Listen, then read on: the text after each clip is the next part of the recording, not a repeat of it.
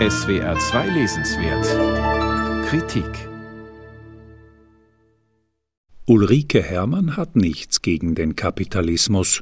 Angetrieben von der großzügigen Verfeuerung fossiler Energien hat er der Menschheit ein welthistorisch unvergleichliches Ausmaß an Wohlstand gebracht künstliche Hüftgelenke und fließendes warmes Wasser, U-Bahnen, Kühlschränke, Autobusse und Personal Computer, eine demokratische Presse, Feminismus, die Anerkennung der Rechte von Transpersonen und die Inklusion von Menschen mit Behinderung. Nichts von alledem wäre Wirklichkeit geworden, wenn wir noch auf dem Wohlstandsniveau des 16. oder 17. Jahrhunderts verharren würden. Die kapitalistische Wirtschaftsweise hat ungeheure Verdienste, wie schon Marx und Engels erkannt haben. Sie bringt aber auch ein unauflösbares Problem mit sich, wie Ulrike Herrmann in ihrem Buch noch einmal herausarbeitet. Ohne Wachstum funktioniert sie nicht. Ohne ständige Expansion bricht der Kapitalismus zusammen, hält die Taz-Journalistin fest. In einer endlichen Welt kann man allerdings nicht unendlich wachsen wie man etwa an der Klimakatastrophe sieht, die als apokalyptische Drohung über uns allen hängt. Optimistische Geister, gern aus wirtschaftsnahen Thinktanks, hängen nun der verheißungsvollen Vorstellung an, man könne beides miteinander verbinden, Kapitalismus und den Schutz der Umwelt in globalem Maßstab. Ulrike Herrmann diskutiert in ihrem Buch verschiedene Modelle des Geoengineerings, und verwirft sie allesamt. Ja, das wäre natürlich wunderbar, nicht, wenn wir so eine Art CO2-Staubsauger hätten und einfach das äh, Kohlendioxid oder auch andere Treibhausgase wieder von der Luft absaugen könnten. Aber das Problem ist einfach ein doppeltes. Zum einen ist das sehr, sehr energieintensiv.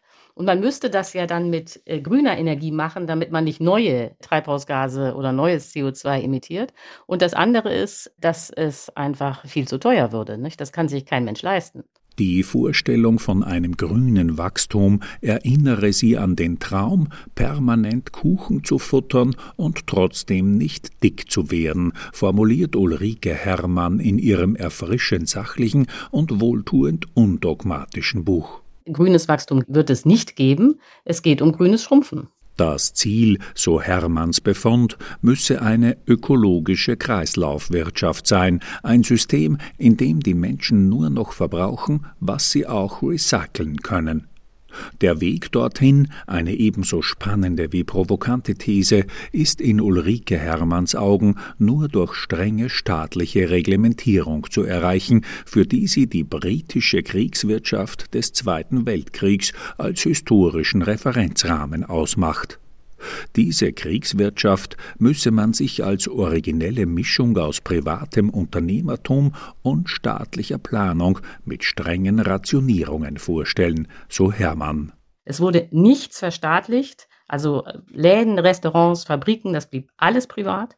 Aber der Staat hat eben Ziele vorgegeben, was noch produziert wird. Wie das dann genau in den Fabriken ablief, da hat sich der Staat auch nicht eingemischt. Das haben die Manager und Eigentümer selbst entschieden aber es gab Ziele. Und die Briten haben nicht gehungert, ne, aber es gab für alle immer das Gleiche, was im Übrigen, sehr interessant, extrem populär war. Weil das unterste Drittel der britischen Gesellschaft ökonomisch sogar besser dran war als in Friedenszeiten, so Ulrike Herrmann.